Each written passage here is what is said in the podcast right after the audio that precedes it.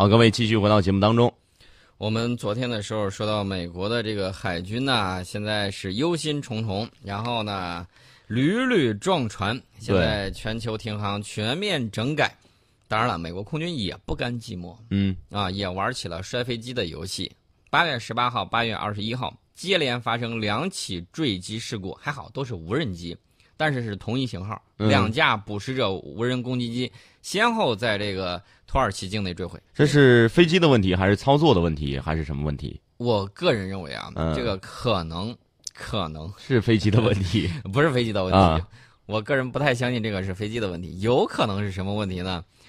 不好说。啊也许它的这个 GPS 或者通讯各个方面受到了干扰，这种也未可知啊。对，但是这些错误累积到一块儿，而且又如此密集，充分反映的是一个问题。我看到网上还有一个人在写文章，说美国海军撞了之后，这个损管搞得特别好，特别快，然后出报告出了很好。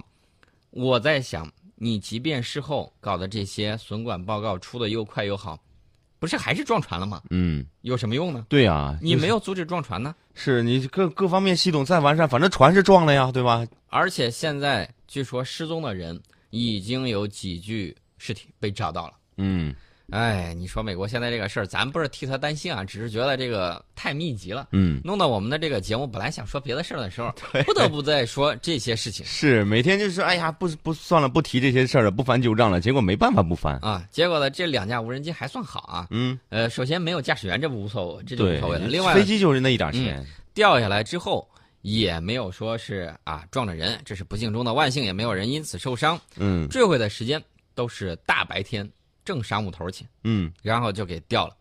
都是哪个基地呢？都是美国空军驻土耳其的因舍里克基地，都在这个地方。这个因舍里克基地呢，是美军在土耳其境内的前进基地，距离阿达纳市区大概是十公里，靠近土耳其南部边境。那也算是调到自己地方了。嗯，美军呢是一九五四年进驻该基地的，跟大家想的不一样吧？嗯一九哪儿不一样在这儿啊？嗯呃，不是近期去的 嗯，啊，是一九五四年就跑到那儿。长期以来一直都在这儿。这个基地里头呢，有美国、英国、沙特等国的空军作战部队驻扎，主要用于打击极端组织 IS 的。啊，美国空军如此之厉害，竟然没有俄罗斯那种老旧的飞机打的效果好。嗯不知道是自己的飞机不行呢，还是作战意志不够，还是故意为之？啊，对这事儿就不好说了。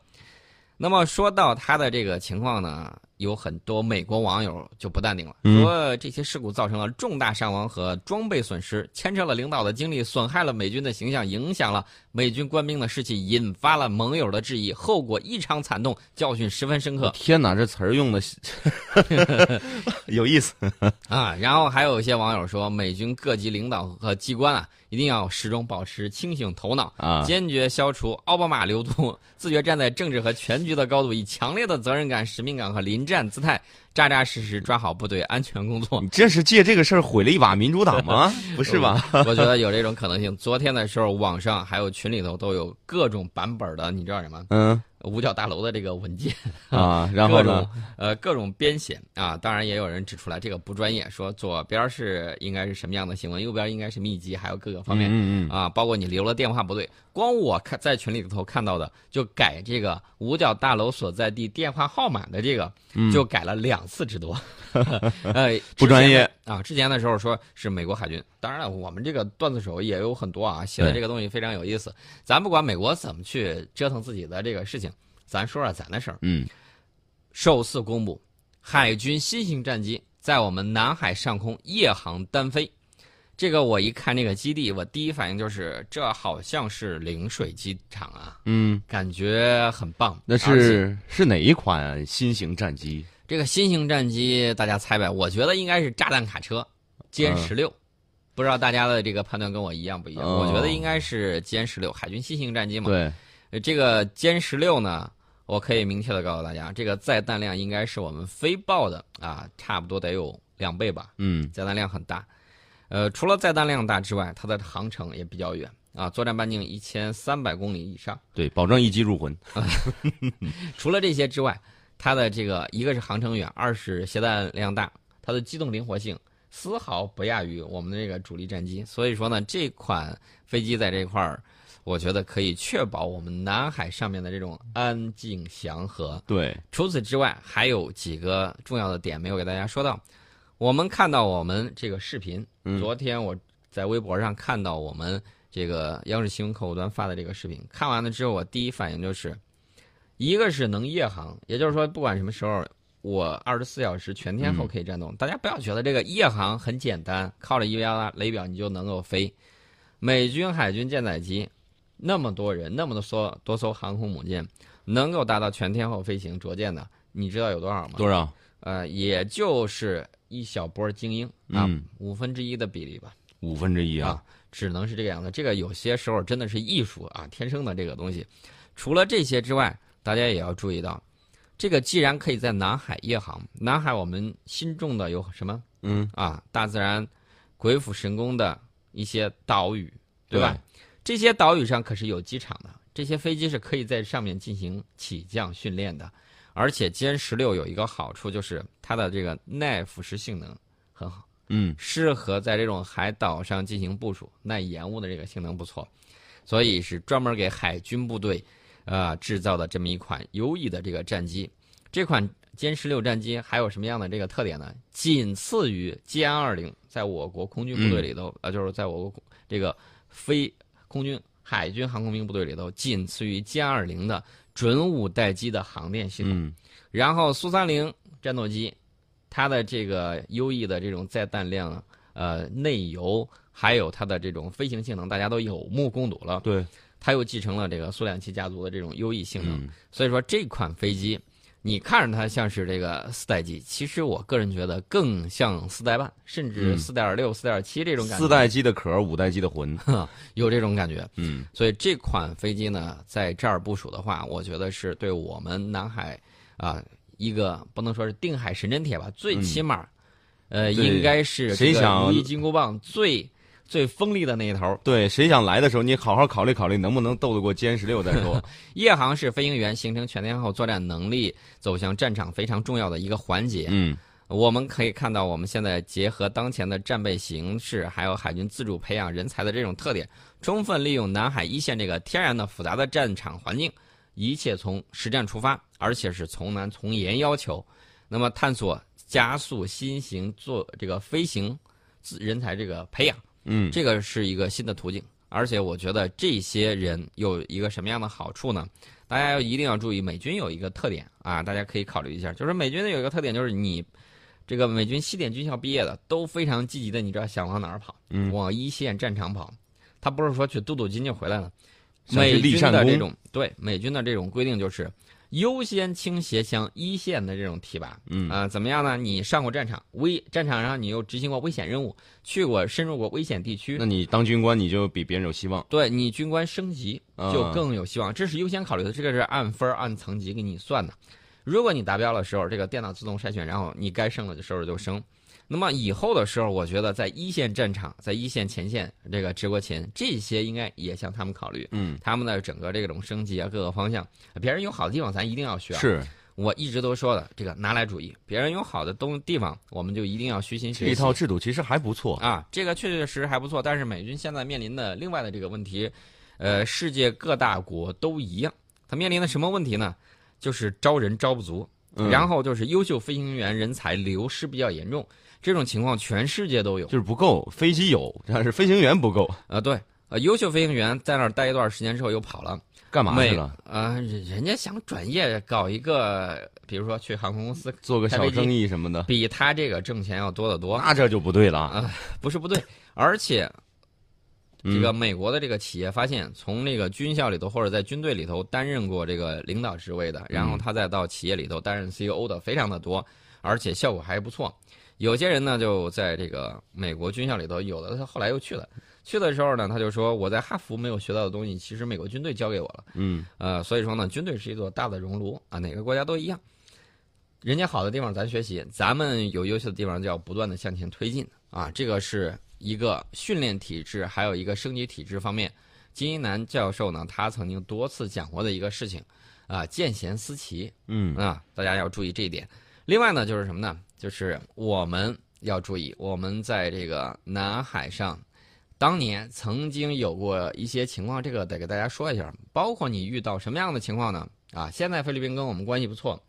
当年的时候，我们出现这个撞击的这个事件之后，二十四小时人家都没有等，马上跑过来咬你一口啊！大家一定要注意，就是国际形势和我们的这种对主权的这种保护，嗯，有很大的这种关系。啊，有可能说国际形势一变化，有可能你本来和平祥和的这种边境局势，就有可能发生一系列的这种风险。对。那么我看《解放军报》今天有一篇文章，非常的有意思，而且我觉得是振聋发聩。什么标题呢？《解放军报》的文章叫做“对敌人没胆入侵盲目自信，或致不战自败”。也就是说，我觉得我现在武器很好，我觉得他没胆儿来打，这种心理要不得。为什么这么说呢？武器是一方面，另外一方面呢，呃，有些对手他会理性出牌，有些对手你你看他的时候，你觉得按常理他不该这么样的，但是大家忘了军事上很重要的一点，就是攻其不备，出其不意。咱对别人如此，别人对咱也一样。人家是，我们拿历史来讲，二十四小时不到，人家就跟我们起这个岛礁的这个冲突，嗯啊，在我们撞击事件，他觉得后头有美国在后头撑腰，马上就来了。这种情况很多，你包括日本也有这样的这个事情。解放军报就讲，在军事领域，灰犀牛也频频出现。这个什么叫灰犀牛呢？黑天鹅常被用来比喻小概率而影响巨大的事件，灰犀牛用来比喻大概率且影响巨大的潜在危机。这个警示意义就在于，危险并不都来源于偶然的灾难、微小的问题，更多的是显性问题，而我们长久的视而不见。对，这种情况。一定是要值得警惕的。比如说，这个二战的时候，法国人嗯以为马奇诺防线固若金汤，明知德军虎视眈眈却疏于防备，德军怎么办呢？德军说：“我闪击比利时，我绕过你马奇诺防线，干嘛要从你这儿？”对，结果懵了，没用了，懵了。闪击之后，然后迅速推进，巴黎不战而降。嗯啊，然后呢，这个法国是付出了非常惨痛的代价。英国陆军将领艾伦布鲁克曾经对此评论道。说马奇诺防线最危险的方面在心理上，它给人一造成一种错误的安全感。嗯，所以我在这儿多次提醒，我们要打赢未来的战争，一定是瞄准未来，别人有可能从你意想不到的地方出现，啊，比如说从其他的领域，从微小的这种机种、微型的机器人，啊，甚至从你各个方面，在你意识不到的领域，人家可能就给你开辟战场了。比如说，昨天我们提到了美国的网络司令部。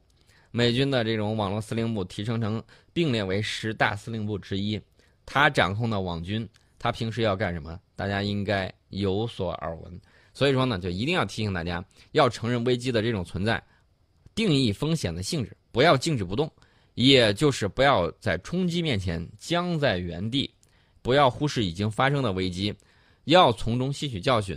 要站立在顺风处，眼睛紧紧地盯住远方，准确地预测远处看似遥远的风险，摒除犹疑的心态，优化决策和行动过程，发现灰犀牛，盯紧灰犀牛，才谈得上有效应对灰犀牛。这是军报振聋发聩的一篇文章。其实就是一句话，对，有备而无患，对吧？而且呢，大家一定要瞄准未来。呃，有些呃说我们现在有些啊，有些人就觉得啊，我已经习以为常了啊，咱们可以看一下。包括这个移动，包括联通，他们发现自己竞争来竞争去，其实真正的竞争对手是谁呢？嗯，QQ。对啊，就是人家经常会降维打击，有的可能就会来自于外部的竞争，而不是你这种熟悉的行业之内。是，正因为 QQ 的这种啊免费电话、网络的这种网络电话的语音通话、视频通话是吧？嗯，就直接把你这个打电话。现在短信短信现在基本上没人发了吧？对，全是各种这个什么需不需要装修，基本上就是这种。所以说呢，大家一定要注意，这个竞争啊，有的时候来自行业之外，是有的时候这种危险呢来自你意想不到的地方，所以大家一定要提高警惕。好，继续回到节目当中，我要给大家说一个大事儿，这个事儿呢很有意思，也跟大家的这个关注的焦点比较一致。什么呢？就是尼泊尔总理。今天开始对印度进行为期五天的国事访问。那么，在中印边界对峙的大背景之下，此举呢引发了极大的关注。印度媒体也是忧心忡忡啊！怎么个忧心忡忡法呢？人家就觉得这个是不是来要钱的呀？呃，说害怕啊，啊，这个尼呃，我们可以看到这个尼泊尔之前的这个表态，嗯大家都看到了。那么这会儿这个印度想要再拉拢人家，你没好处，人家凭啥给你那个什么？对啊，然后人家尼泊尔也挺机灵的啊，既然是这种情况的，我就跟你来要个价，啊 看一看，你以后不能再拿捏我这个事儿。我说句实在话，印度经经常性的这个说了不算啊。对你不能拿捏我这里有什么口头协议，口头协议肯定不算数啊，嗯对吧？因为这个面对印度和中国的这个对峙态势，尼泊尔表示不会选边站。尼泊尔希望中印两国通过和平外交手段解决问题，而且我们看到这个呃马哈拉就是尼泊尔副总理兼外交部长，他说这个在边界争端之中，尼泊尔不会被硬拉向这一方或那一方。有媒体试图把我们拉进其中一方，但是我必须说清楚的说明，在这一问题上，我们没有选择任何一方。八月十六号的时候，中国国务院副总理汪洋，呃，在这个总理官邸，就是这个尼泊尔总理官邸会见了尼泊尔总理德乌帕。呃，这个情况大家都看到了。然后这次去这个印度，这个事情就非常非常的有意思。那么印度能够啊表示会有什么样的这种投资呢？比如说基础设施建设，比如说水电项目等等等等，有没有可能会有一些的情况？而且我估计尼泊尔总理有可能会寻求印度支持他的这个新宪法、嗯啊，不然的话这个事儿这个是一个大事儿啊嗯，这是一个大事情。所以说呢，大家接着往下看。